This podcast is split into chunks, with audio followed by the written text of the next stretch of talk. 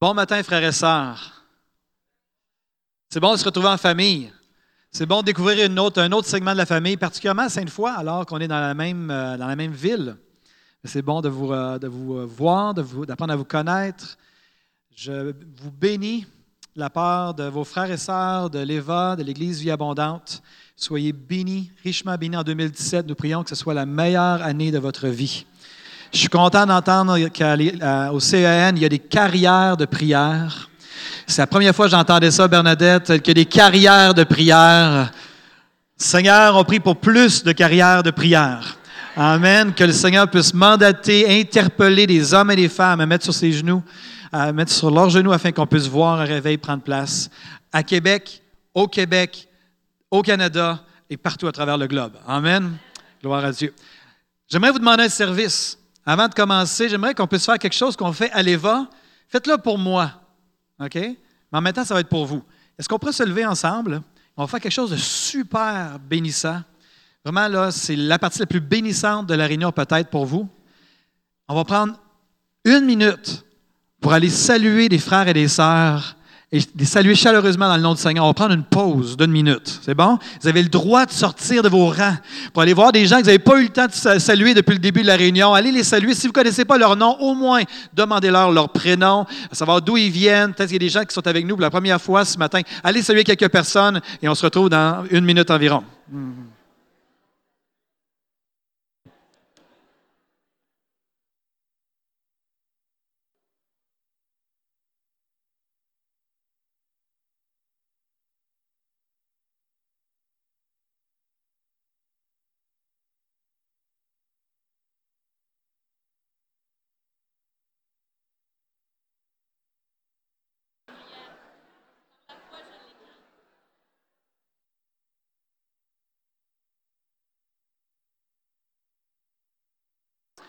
Amen.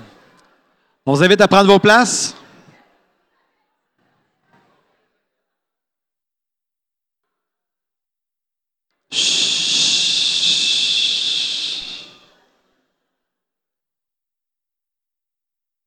Est-ce que vous êtes habitué de faire des pauses au CN?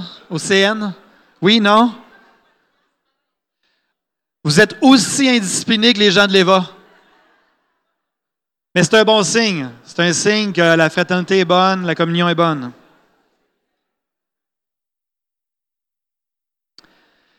J'aimerais remercier Pasteur David, Sylvie, Bruno et son épouse également. Merci pour euh, l'invitation, pour à la fois présenter l'album de l'Eva euh, intitulé Majestueux. On vous encourage à nous encourager. On a fait cet album-là pour vous bénir. J'aimerais vous donner un avertissement. Il y a des gens qui m'ont dit que c'est dangereux de conduire une voiture en écoutant ce CD-là. Il y a des gens qui m'ont dit qu'ils partaient tellement dans la présence de Dieu qu'ils étaient euh, dangereux sur la route. Donc, s'il vous plaît, soyez prudents en mettant ça dans la voiture. Ça a vraiment été un CD qu'on a décidé de faire comme un flot de louanges. C'est vraiment une expérience de louanges, l'ensemble du CD. C'est pas juste des compositions, mais c'est vraiment les, les, compositions s'embriquent les unes dans les autres. Et c'est vraiment, euh, vraiment un super bel album. Moi-même, je me tanne pas. D'habitude, je m'entends chanter, puis euh, j'ai goût de courir, mais euh, pour la première fois de ma vie, ça, ça, va bien. Donc, merci pour de nous encourager à cet égard-là. Pour ceux et celles qui ne me, connaissent pas, euh, on l'a mentionné, je suis pasteur le pasteur principal à l'Église Vie Abondante, euh, ici à Sainte-Foy. Euh, pasteur, je fais partie de l'équipe depuis pratiquement sa fondation en 1997. Et puis, j'étais pasteur jeunesse sous le, pasteur fondateur. Après ça, j'étais pasteur, pasteur, jeunesse sous pasteur Dominique Ourlin. Et maintenant, c'est moi qui est devenu le pasteur principal. Je suis marié depuis aussi bientôt 20 ans. Euh, Christine et moi, on a quatre enfants et là, je suis content d'apprendre que vous, allez joindre le groupe. On a trois enfants euh, bio, fait maison. Et on a adopté une belle petite fille aux Philippines. On est rentré au pays avec elle en, avril 2015, euh, Léa Jane. Et vraiment, c'est un mandat que le Seigneur nous avait donné il y a plusieurs années de cela, d'adopter une orpheline. Et puis euh, aujourd'hui, on est maintenant quatre enfants. Il n'y en a pas dans le fourneau. J'ai su qu'Alexandra est enceinte d'un sixième, c'est ça? Donc, euh, sixième de 18. Lâche pas, vous êtes rendu au tiers. Vous êtes rendu au tiers. Vous savez, quels sont ceux et celles qui ont déjà eu des enfants? Quels sont ceux, et celles qui ont déjà été des enfants? Christine et moi, lorsqu'on a commencé notre, notre, notre vie de parents, euh, c'est tout un apprentissage.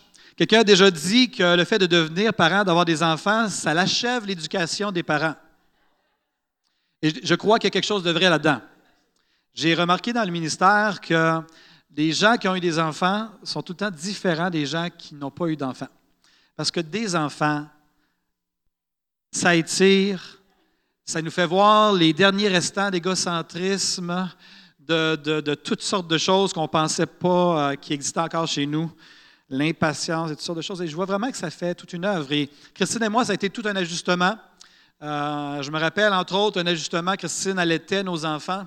Et je me rappelle d'un événement qui m'a traumatisé. Et j'aimerais pouvoir le partager pour être guéri. C'est une église où la guérison intérieure.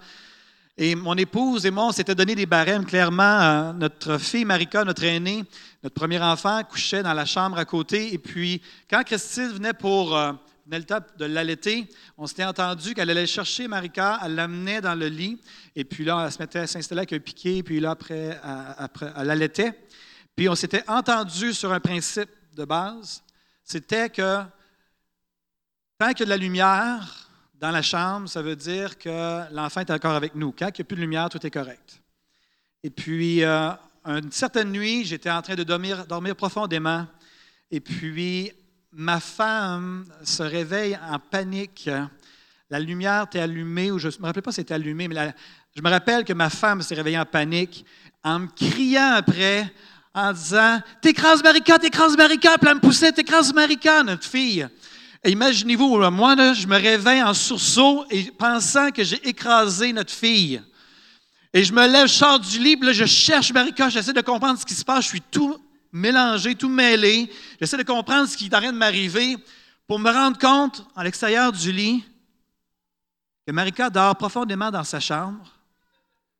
Puis là, Christine qui réalise qu'elle est toute mêlée. Et là, je suis mélangé. Un, je suis je suis comme, euh, comment je pourrais dire, partagé. D'un côté, je suis soulagé de ne pas avoir étouffé ma propre fille. Puis d'un autre côté, je suis profondément irrité de m'être fait réveiller de cette façon-là. Est-ce qu'il y a des gens qui aimeraient se faire réveiller de cette façon-là? Donc, s'il vous plaît, pendant mon message, priez pour moi.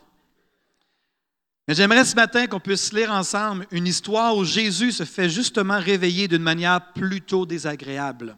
Tournez avec moi, pour ceux qui ont leur Bible, dans Marc chapitre 4. Marc chapitre 4, verset 35. Pendant que vous tournez, je, suis béni d'apprendre que vous êtes dans un, temps de jeûne et prière. Euh, je pense que la thématique, c'est que ton règne vienne. Amen. C'est ce que nous prions de tout cœur avec vous à l'Église Vie Abondante. Euh, nous, on termine notre temps de jeûne aujourd'hui. Je ne veux pas vous décourager. Lâchez pas. Il vous reste 16 jours. Nous, on termine ce soir avec un 5 à 7. Et puis, euh, j'encourage à vraiment à persévérer dans la prière. Parce que tout mouvement de Dieu majeur a toujours été précédé par la prière. Amen. Seigneur, que ton règne vienne. Alléluia. Marc chapitre 4, verset 35, ça nous dit, ce même jour, sur le soir, Jésus leur dit, passons sur l'autre bord. Après avoir renvoyé la foule, ils l'emmenèrent dans la barque où il se trouvait. Il y avait aussi d'autres barques avec lui. Pourquoi l'auteur de l'Évangile de Marc nous dit qu'il y avait d'autres barques? Est-ce qu'il y était plusieurs? Il n'y a aucun doute que c'est un fait. Il y était plusieurs. Pourquoi l'auteur dit qu'il y avait d'autres barques? Exactement, parce que la température était belle pour naviguer. Quand on se promène en été, puis qu'il fait beau, on passe sur le pont de Québec ou sur le pont Pierre, pont, euh, puis on voit plein de voiliers sur le fleuve. Pourquoi? C'est parce que c'est une belle journée pour naviguer. Mais, en d'autres mots, il ne s'attendait pas à ce qui était pour prendre place par la suite. il s'éleva un grand tourbillon anormal, en fait. C'est un tourbillon qui n'était pas un tourbillon normal, une tempête normale. Et les flots se jetaient dans la barque, au point qu'elle se remplissait déjà. Et lui, Jésus, dormait à la poupe. La poupe, c'est où? À l'arrière. À l'arrière du bateau. Il dormait la poupe sur le coussin. Ils le réveillèrent et lui dirent Maître, ne t'inquiètes-tu pas de ce que nous périssons Imaginez-vous, ils le réveillèrent et lui dirent, Maître, ne t'inquiètes-tu pas de ce que nous périssons? On pourrait peut-être dire, Seigneur, on est dans le trouble. Non, non. C'est, tu n'es même pas inquiet. On est en train de mourir, puis toi, tu dors pendant ce temps-là. S'étant réveillé, Jésus menaça le vent et dit à la mer, Silence, tais-toi, et le vent cessa. Il y eut un grand calme. Puis Jésus leur dit, pourquoi avez-vous si peur? Comment n'avez-vous point de foi? Ils furent saisis d'une grande frayeur. Ils se dirent les uns aux autres, quel est donc celui-ci à qui obéissent même le vent et la mer? Verset 1 du chapitre 5. Ils arrivèrent sur l'autre bord de la mer, dans le pays des Gadaréniens. Ils arrivèrent sur l'autre bord. Donc Jésus dormait à la poupe, ça nous dit, sur le coussin. Puis ils l'ont réveillé, comme, comme mon épouse m'a réveillé. Maître, ne t'inquiètes-tu pas de ce que nous périssons? Dans la version français courant, ça nous dit qu'ils le réveillèrent alors en criant, Maître, nous allons mourir. Ça ne te fait rien? Ça, c'est une mauvaise façon de se faire réveiller. Ça a, dû être un réveil très désagréable pour le Seigneur. En plus de se réveiller par une question accusatrice, et que ça réveille mal. Lorsque les disciples ont réveillé Jésus, ils étaient en mode panique. Ils criaient. Ils avaient peur pour leur, vie. Ils ont posé une question qui laissait supposer que Jésus était indifférent à leur situation. C'est alors qu'à leur grande surprise, Jésus a apaisé la tempête. Et on connaît l'histoire. Mais ils ont été encore plus surpris lorsque Jésus s'est tourné vers eux après avoir calmé la tempête pour dire, Où est votre foi. Cette attitude ou cette réaction que les disciples ont eue était tellement loin de l'attitude et de la réaction que Jésus voulait les voir adopter. D'un côté, Maître, ça ne te fait rien qu'on soit en train de mourir. Seigneur, tu t'inquiètes pas de nous, tu n'es pas intéressé par nous. Jésus qui dit, pourquoi avez-vous si peur? Comment n'avez-vous point de foi? Qu'est-ce que Jésus avait en tête exactement? Qu'est-ce qu'il espérait de la part de ses disciples au juste? Ça, c'est une bonne question à se poser. Est-ce qu'il s'attendait vraiment à ce que ses disciples, à ce moment-là, aient compris le fait qu'ils devaient calmer la tempête en prenant autorité? Peut-être que oui, peut-être que non. Est-ce que c'était simplement de rester calme et de croire que tout irait bien en raison du fait que Jésus était avec eux? Une chose est certaine, frères et sœurs, le fait de remettre en question les intentions du Seigneur était loin de les aider dans leur situation. Et de toute évidence, ce n'était pas la réponse à laquelle le Seigneur s'attendait de leur part. Parce qu'il leur a dit, où est votre foi? Je ne sais pas pour vous, mais pour ce qui me concerne, ça serait arrivé, ça m'est arrivé trop souvent, et je vous confesse ce matin, ça m'est arrivé trop souvent dans ma vie chrétienne, de remettre en question les dispositions, les intentions du Seigneur à mon égard surtout lorsque j'étais sous pression. Ah, tant que ça va bien dans notre vie, ça va bien. Mais quand la pression se fait sentir, quand les problèmes sont hors de notre contrôle, c'est à ce moment-là que des questions émergent bien souvent dans le cœur des enfants de Dieu. Maître, on va mourir, j'ai l'impression que je suis sur le bord de mourir. Ça ne te fait rien? Seigneur, Qu'est-ce qui se passe dans ma vie présentement? Pourquoi tu n'interviens pas? Je sais que tu as la capacité de le faire, mais pourquoi tu n'interviens pas? On dirait que tu ne te sens pas concerné, Seigneur, parce que je vis présentement. Ça fait mal. Ça me déstabilise. Viens régler ce problème-là. Viens régler cette situation-là. Seigneur, viens. Tu t'inquiètes pas de moi? Ça, c'est le genre de questions qu'on peut venir à poser au Seigneur lorsque les choses ne vont pas comme on voudrait qu'elles aillent ou quand on se sent sous pression, ou lorsque nos prières, nos prières demeurent sans réponse. Est-ce qu'il y a des gens, des fois, que vos prières demeurent sans réponse? Est-ce que vous aimez cette saison-là? Je sais à qui je m'adresse. Hein? Je m'adresse aux gens du CN. Je vous connais. Je connais votre ADN. Je connais bien votre pasteur et son épouse, son équipe. Ou quand on prie puis on reçoit les réponses qu'on ne veut pas recevoir de la part du Seigneur. Du genre, non. Attends. Pas encore. Fais-moi confiance. Ou ma grâce te suffit.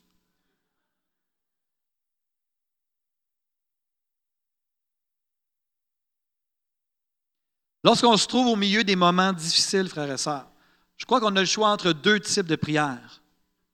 La prière de plainte, où on entretient l'idée qu'il faut convaincre Dieu d'intervenir dans notre situation. Et quand on parle de la prière de plainte, il y a une pensée qui sous-tend ce genre de prière-là. C'est une pensée que Dieu n'est pas concerné ou convaincu euh, du bien fondé de notre demande. Il y a de l'incrédulité souvent derrière nos prières de plainte. La plupart du temps, ce n'est pas la foi qui se manifeste lorsqu'on se plaint à Dieu, la plupart du temps. Il y a des fois où on répand nos cœurs, mais il y a des fois aussi que notre plainte est une expression de notre incrédulité. Donc, d'un côté, lorsqu'on est dans ces moments difficiles-là, on peut avoir cette prière de plainte, opter ou adopter cette prière de plainte-là, ou on peut changer de mode, puis juste avoir la prière que je pourrais appeler la prière de la foi, de laquelle découle, peut découler et découle la paix qui a le potentiel aussi d'apaiser les tempêtes. Personnellement, frères et sœurs, je crois qu'il n'y a rien de plus puissant qu'un enfant de Dieu qui saisit la pensée de Dieu et le cœur de son Dieu et qui se met tout simplement à collaborer avec lui au milieu des tempêtes de sa vie. Mais c'est tout un apprentissage. Parce que tant que ça va bien, ça va bien. Quand tout le monde roule comme il se doit, c'est merveilleux. Mais quand tout part en vrille et on perd le contrôle, c'est à ce moment-là qu'on a le choix entre la prière de plainte ou la prière de la foi. Allons un peu plus loin ce matin dans notre réflexion par rapport à tout ça. Tout comme les disciples dans notre texte, lorsqu'on demande à Dieu de descendre et de venir solutionner tous les problèmes de nos vies, c'est peut-être pas le type de prière ou de réponse de foi que le Seigneur s'attend de nous.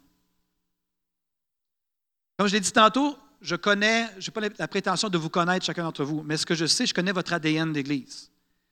Notre ADN, l'EVA et le CN, c'est très similaire. On est des gens qui croyons dans le prophétique. Nous croyons dans le, surnaturel.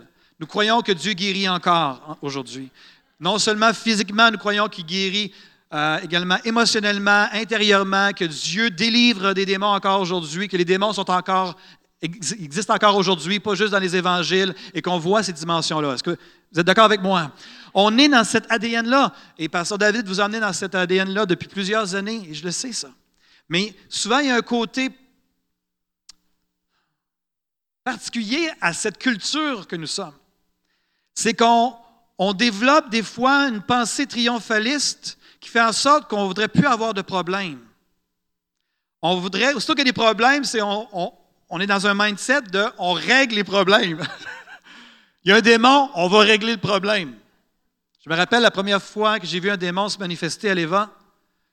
Ça m'a tellement marqué.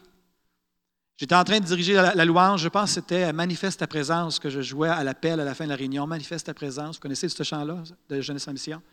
Puis à un moment donné, j'entends bling, bling, bling, bling, j'ouvre les yeux, puis à ma gauche, il y a une sœur qui est en train de ramasser, une sœur, une femme qui était en train de ramasser les chaises et qui lançait les chaises. Puis, je me rappellerai toujours de cette scène-là. Pour moi, c'était une des premières fois que je voyais des démons se manifester. Ça fait plusieurs années à l'Eva. Puis, j'ai vu un frère africain partir de la droite avec le plus grand sourire qui pouvait exister. S'en allait en arrière en se frottant les mains puis se disait enfin du travail. Lui était en mode on va régler le problème. Alors que les Québécois étaient tout, lui était all right. Enfin, je me sens chez moi. Il y en a ici aussi, pas juste dans mon pays. Mais la particularité pour nous en tant que dans, dans notre ADN, c'est qu'on est très fort sur les solutions. Et quand on dit que ton règne vienne, Bien souvent, c'est dans le mode réveil, surnaturel, prophétique. Mais moi, j'aimerais vous parler que ton règne vienne. Seigneur, viens faire ton œuvre profondément en moi. Et utilise ce que tu veux, mais je veux apprendre à me tenir dans mes circonstances difficiles afin que ça puisse créer en moi, dans ma vie, les, que les bons moments ne pourront jamais créer. Les choses difficiles créent des choses en nous que jamais les moments faciles vont créer. Il y a une différence entre se tenir au milieu des circonstances difficiles de nos vies, frères et sœurs, et, de se plaindre et prendre pour acquis que Dieu est indifférent. Puis il y a une différence aussi de se tenir en plein milieu de nos circonstances difficiles et de déclarer, mon Dieu est pour moi. Peu importe ce qui arrive, peu importe que j'ai le contrôle ou non, peu importe si ça fait mal, peu importe s'il y a des choses qui émergent à l'intérieur de moi que je ne connaissais pas, Seigneur, j'ai confiance que tout ce que je vis présentement a passé par le fil de ta souveraineté et j'ai confiance dans le fait qu'on va sortir de ça ensemble et qu'on va se rendre de l'autre bord. Où est votre foi ce matin? Je ne sais pas ce que vous vivez. On est parfois dans nos milieux, comme on est nous, c'est qu'on aime la victoire. On célèbre la victoire. Nos témoignages, la plupart du temps, des témoignages de victoire. Mais aussi, à travers dans toutes les églises, même dans nos églises aussi, il y a aussi ces moments de douleur, des moments de vallée de Baca, la vallée des pleurs. Lorsque la pression se fait sentir, avez-vous cette certitude inébranlable que Dieu est pour vous ou remettez-vous en question ses intentions à votre égard? J'aimerais, frères et sœurs, nous rappeler que Dieu est bon tout le temps. Même lorsqu'on n'a pas le contrôle. Même lorsque nos émotions partent en vrille, lorsque notre situation de couple familial part en vrille, le Seigneur, c'est ce qu'il fait.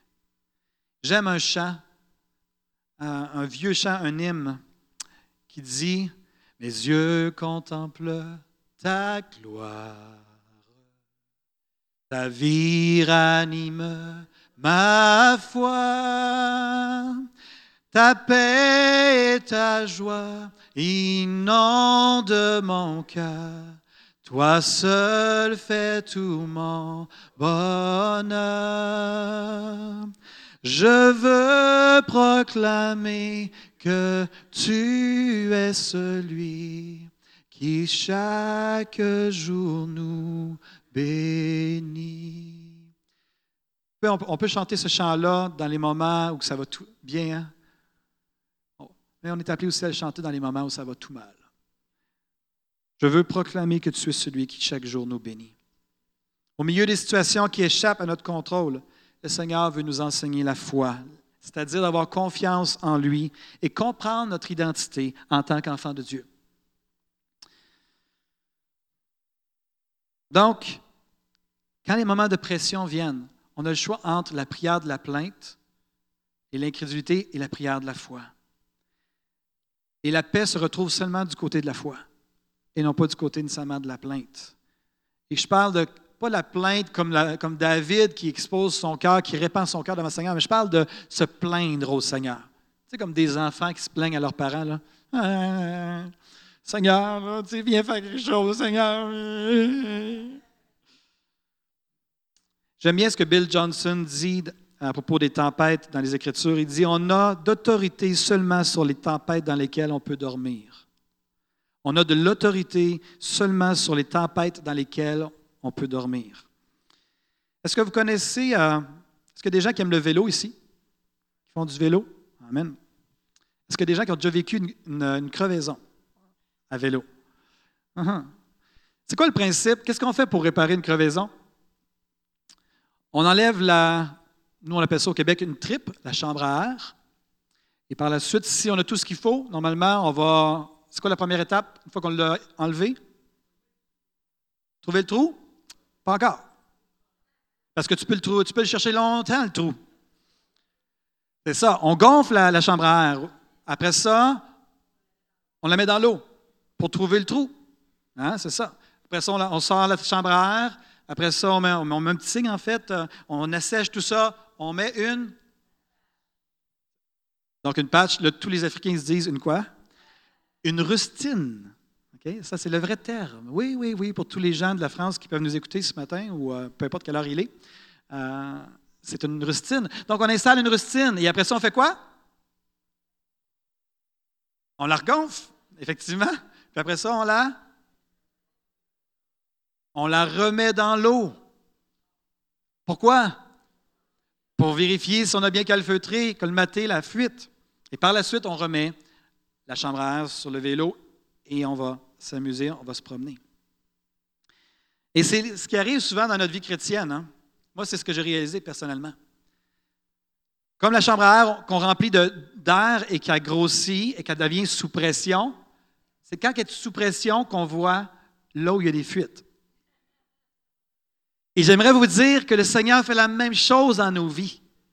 Il y a des fois qu'on n'est même pas conscient qu'on a des fuites. Et ce que le Seigneur fait, ce que le Seigneur permet, c'est qu'on soit sous pression afin que nous-mêmes, lui il le sait, afin que nous puissions prendre conscience du fait que nous avons des fuites. Et après ça, le Seigneur, ce qu'il fait, hein, c'est qu'il travaille sur la fuite. Ça peut être de l'incrédulité, ça peut être peu importe, mais le Seigneur va aller travailler ça. Il y, a, des choses qui sont révélées que par la pression et par le feu. Donc, il met la pression, là, on se rend compte, hein, je pensais que Dieu avait réglé ça dans ma vie. Là, finalement, Dieu commence à travailler tout ça. Puis après ça, qu'est-ce que Dieu fait? Il permet d'autres moments de pression. Pas d'oppression, de pression. Pour que nous-mêmes, on puisse constater si ça a bien été colmaté ou non, si ça a vraiment changé dans nos vies.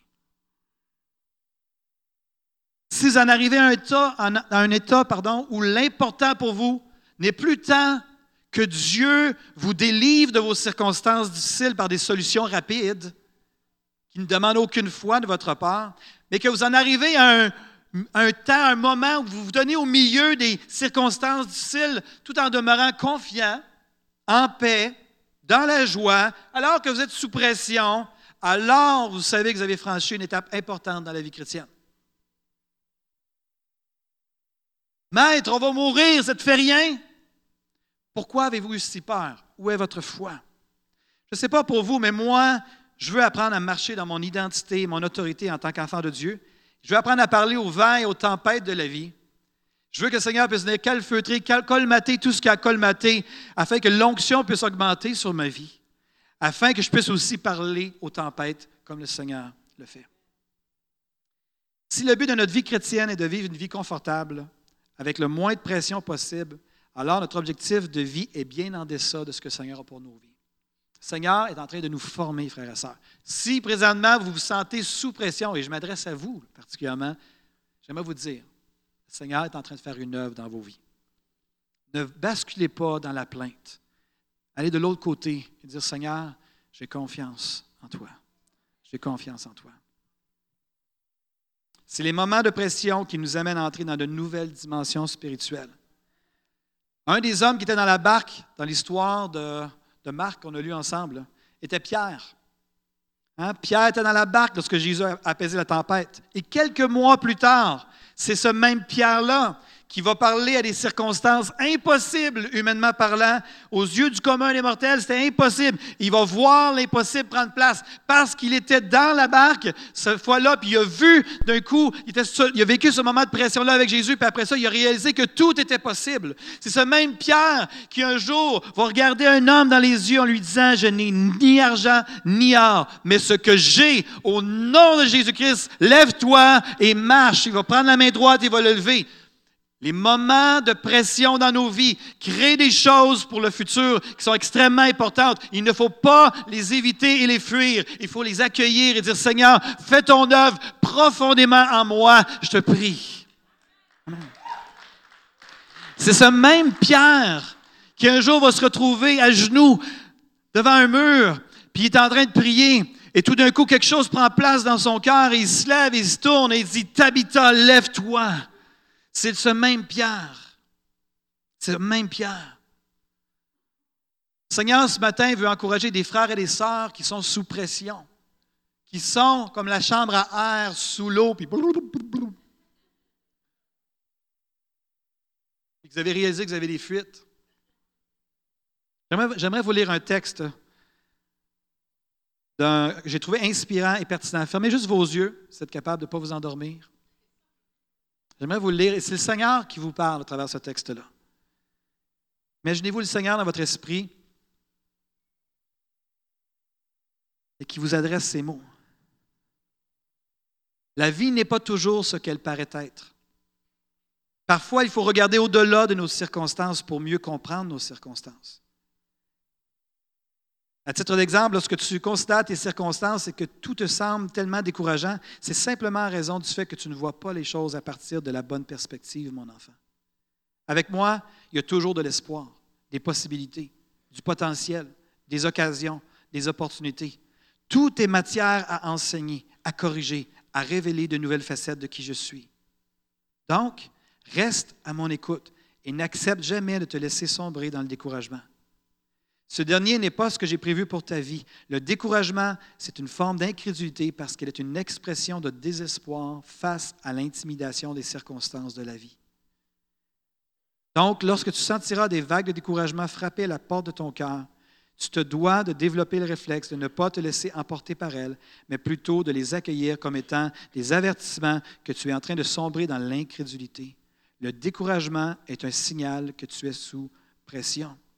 Je te rappelle, lorsque ça va mal, ça veut dire que quelque chose ne va pas tout simplement. Je désire que tu encourages, que tu encourages, que tu fixes ton attention sur ce que je fais et ce que je te communique tout simplement. Ne porte pas attention aux propos de l'ennemi. Sache qu'il ne t'encouragera jamais. Il sera toujours une source de découragement, de doute, d'incrédulité, d'insatisfaction, de confusion et de tension. Je t'encourage à demeurer vigilant à chaque jour de ta vie. Chaque jour. Tout le monde dit Amen. Qu'est-ce qui découle de ce texte-là, frères et sœurs? Que tout est une question d'attitude, de confiance et donc de foi dans les moments qu'on est sous pression. Dieu désire bâtir notre foi et notre caractère. J'aimerais vous amener, frères, à. J'aimerais vous partager quelque chose qui m'a soutenu dans mes moments de pression. Et ça a été une des plus grandes leçons dans ma vie chrétienne, ce que je vous enseigne ce matin. Ça a pris du temps avant que je catch, que je saisisse que je comprenne. Et les choses qui m'ont aidé, j'aimerais vous le partager. C'est comme une petite perle, un, diamant que j'aimerais vous partager. J'ai appris à faire certaines déclarations lorsque j'étais dans les moments de pression. Et si vous n'êtes pas dans des moments de pression, il y a des bonnes chances qu'il y ait des moments de pression qui s'en viennent. Fait prenez en note ce que je vais vous dire là. Ça va être vraiment pratique pour vous. J'aimerais vous apprendre à déclarer des paroles bien précises. Je sais qu'on est dans une église qui déclare. Donc, ce ne sera pas nouveau pour vous. Donc, je vous invite, je vais le lire premièrement. Après ça, je vais vous inviter à le déclarer avec moi. J'ai appris à dire à travers les années, lorsque j'étais sous pression, ceci. Seigneur, je choisis de croire que tu sais ce que tu fais. Je choisis de croire que tu sais ce que tu permets. Je choisis de croire que tu agis au-delà de ce que mes yeux voient, de ce que mes oreilles entendent et de ce que mon cœur comprend. Est-ce qu'on peut le répéter ensemble? Amen. Et si vous êtes sous pression, c'est particulièrement pour vous ce matin.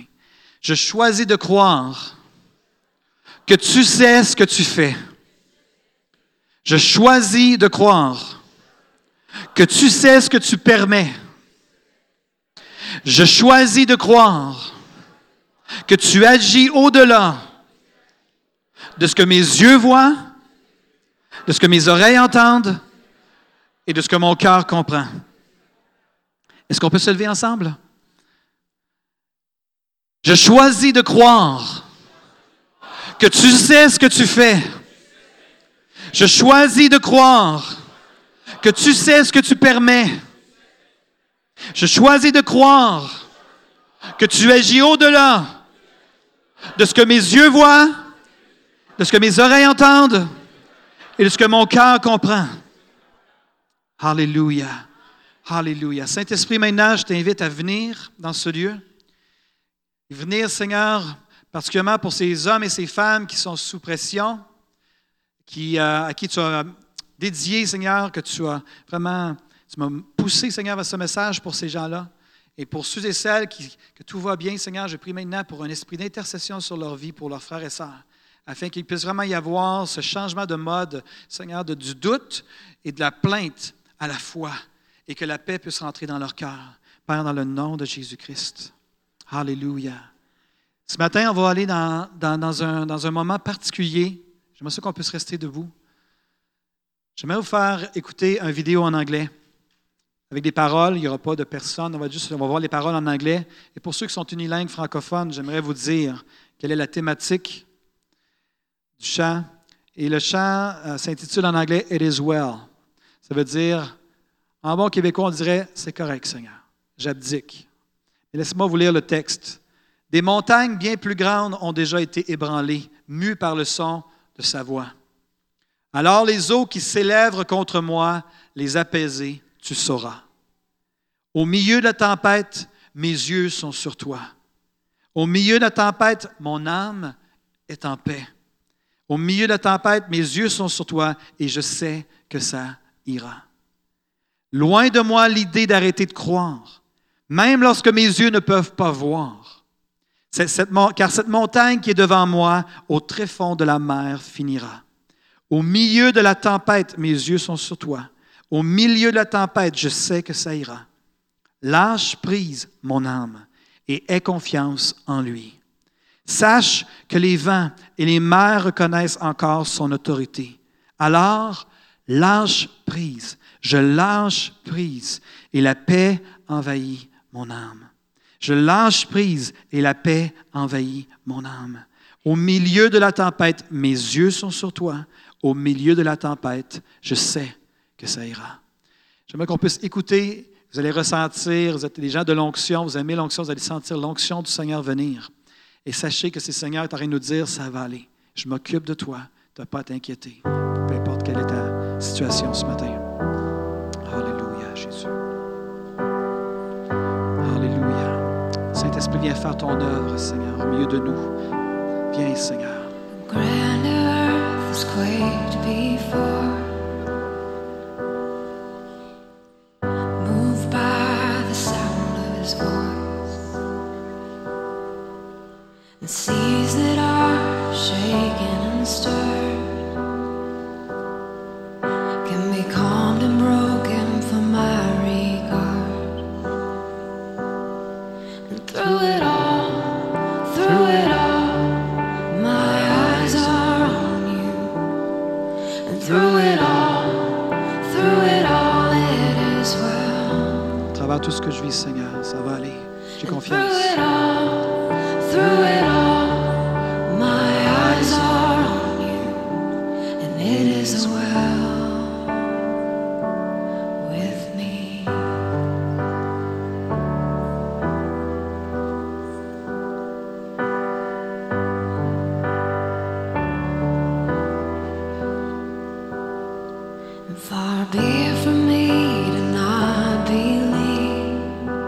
moi l'idée d'arrêter de croire.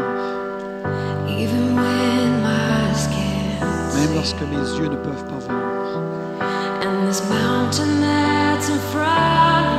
Cette montagne qui est devant moi va finir au fond de la mer. Yes, through it all, through it all, my eyes are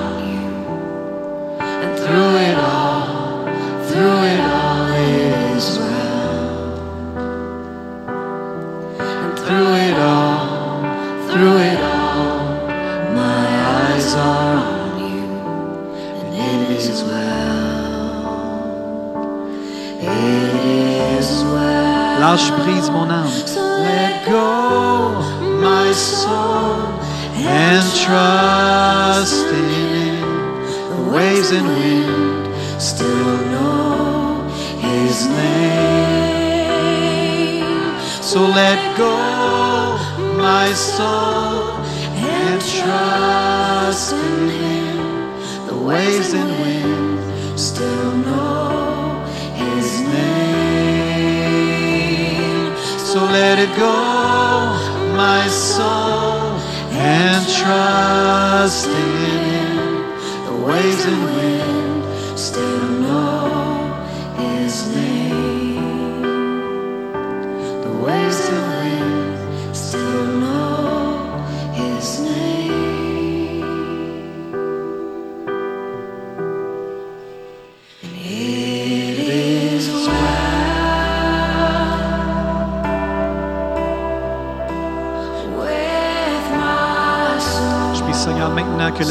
Seigneur, dans mes frères et sœurs, là il manque de foi, que la foi puisse émerger dans leur esprit maintenant. Que ça va aller, que tu prends soin d'eux, Seigneur. Alléluia. With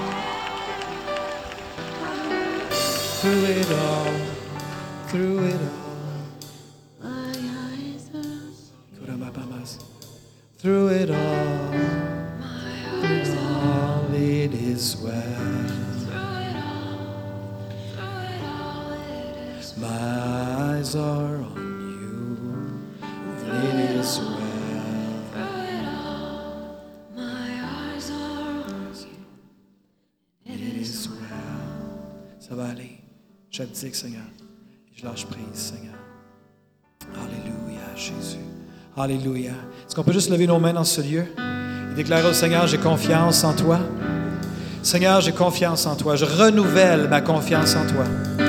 Seigneur, je ne veux pas, Seigneur, constamment être dans mes circonstances et plaider pour en sortir, mais je veux laisser les circonstances que tu as permis, Seigneur, afin qu'elles puissent créer en moi ce que tu veux qu'elles puissent créer en moi. Seigneur, viens déraciner tout ce, ce qui n'est pas de toi. Viens me sanctifier. Viens faire ton œuvre en moi, dans le nom de Jésus-Christ. Alléluia, Jésus.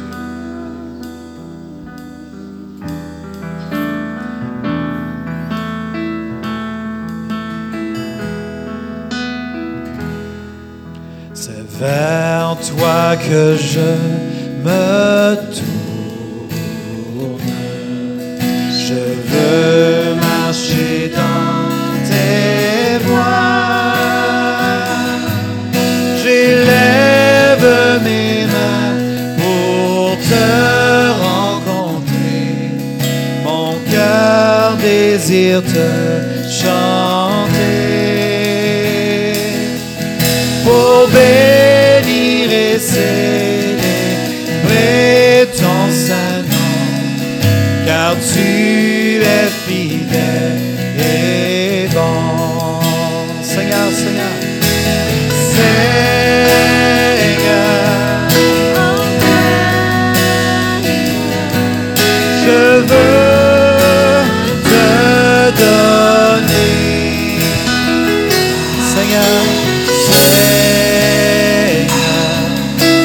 Seigneur, ma vie, ma vie à jamais, à jamais. Mes yeux contemplent ta gloire, mes yeux contemplent ta gloire. Ta vie, ta vie ranime ma foi, ma foi ta paix et ta joie, ta paix et ta joie inonde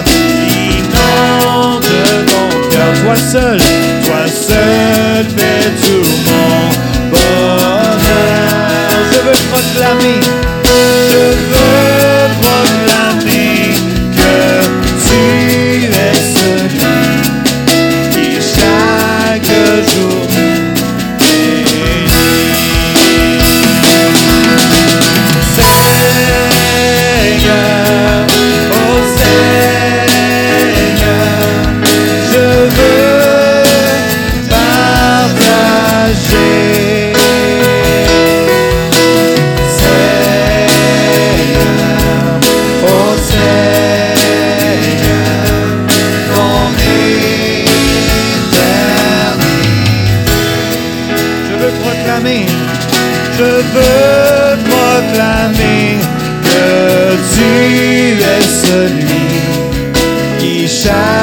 te julgar.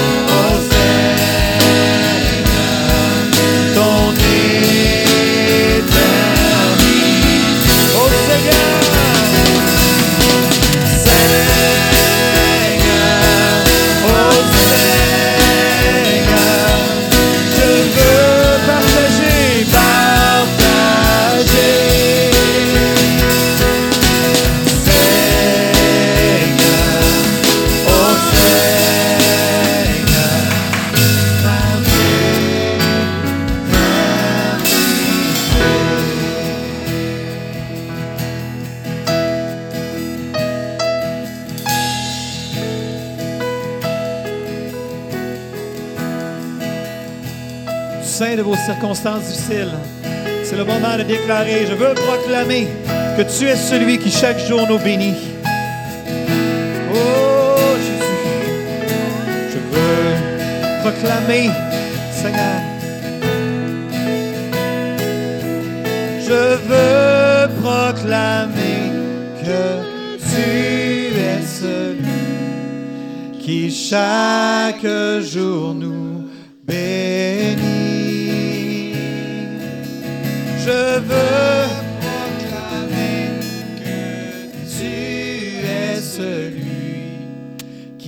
chaque jour nous bénit.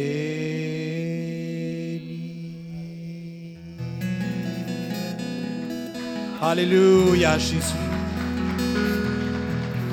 Alléluia. Je choisis de croire que tu sais ce que tu fais.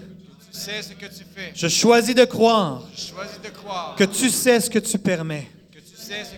Je choisis de croire que tu agis au-delà de ce que mes yeux voient, de ce que mes yeux de voient, ce que mes- mon cœur comprend de ce que mes cœurs comprennent, et de ce que mes oreilles entendent.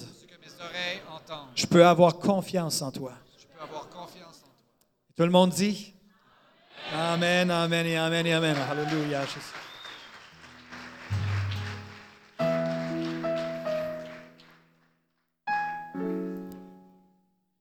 Waouh, ça c'est vraiment important, hein C'est vraiment important. Alors des fois, il y a des situations, on prie et Dieu agit tout de suite. Il y a des situations, Dieu agit en nous accompagnant au travers. Mais la bonne nouvelle, c'est que quand on passe au travers, on peut compter sur le Seigneur, mais aussi sur nos frères et sœurs. Et on peut s'encourager. Alors si le Seigneur a décidé que c'est une saison dans laquelle il faut que tu passes au travers et qui va être avec toi, qu'est-ce qu'on peut prier? On peut prier, Seigneur, donne-moi la force, la foi, la persévérance et l'endurance. Amen. L'endurance. C'est quelque chose qu'on peut prier, l'endurance. Oui. Et je je lisais cette semaine dans Éphésiens chapitre 4 que le Dieu donne les ministères, apôtres, prophètes, docteurs, évangélistes, tout ça, dans le but, restez concentrés, tout va bien. Des fois, les gens sont un peu saisis là. Le but, c'est quoi? C'est de former les gens en vue du ministère et aussi de former le corps de Christ. Et le corps de Christ est formé, pas quand les gens ont un poisson sur leur voiture, mais le corps de Christ est formé quand il y a des jointures et des liens et qu'on est interconnectés les uns avec les autres.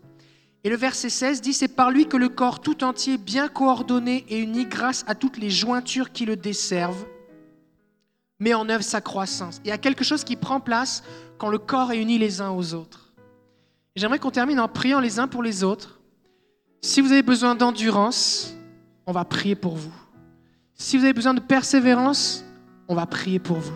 Si vous avez besoin eh bien, de, de fidélité, on va prier pour vous. Si vous avez besoin d'être capable de relever la tête pour tenir ferme et tenir la main du Seigneur, on va prier pour vous. Si vous dites, mais moi je veux tenir la main du Seigneur, mais j'étais tellement, euh, ouh, je sais même plus trop où aller sa main, on va prier pour que tu puisses ressaisir sa main.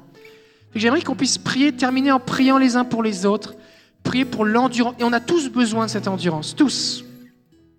Parce qu'aujourd'hui on est là, mais notre but, Jésus ne nous a pas sauvés pour qu'on vienne s'asseoir au 1605 chemin Sainte-Foy le dimanche matin. Il veut nous avoir au ciel avec lui pour l'éternité. La Bible dit que c'est que celui qui persévérera jusqu'à la fin qui sera sauvé. Alors Seigneur, on va être des gens persévérants. Va, on va se quitter en priant les uns pour les autres. Fait que trouver quelqu'un et prier pour la persévérance. Peut-être que vous vivez une situation. Peut-être que vous vivez une situation où vous dites, ça fait longtemps, c'est difficile, je sais pas quoi faire, je suis découragé. Ou alors peut-être que vous dire, je suis dans la foi, mais j'ai hâte que ça finisse. Et on va prier pour qu'il y ait la force et le courage qui vous soient communiqués. Et qu'on va se lever et on va terminer comme ça en priant les uns pour les autres. Prier pour la force. Et l'apôtre Paul va, va faire cette prière. Il va dire, dans Éphésiens chapitre 3, verset 14, c'est pourquoi je fléchis le genou, afin que Dieu vous donne, selon la richesse de sa gloire, d'être rendu fort et puissant par son esprit au profit de l'homme intérieur ou de la femme intérieure. Fait qu'on va prier maintenant pour qu'il y ait une force intérieure, cette persévérance, cette endurance, cette fidélité qui vous soit communiquée par le Seigneur. C'est bon? Fait trouvez quelqu'un, priez pour lui. Ensuite de ça, on vous souhaite une bonne semaine et on se voit dimanche prochain. Et merci encore à l'équipe d'Eva.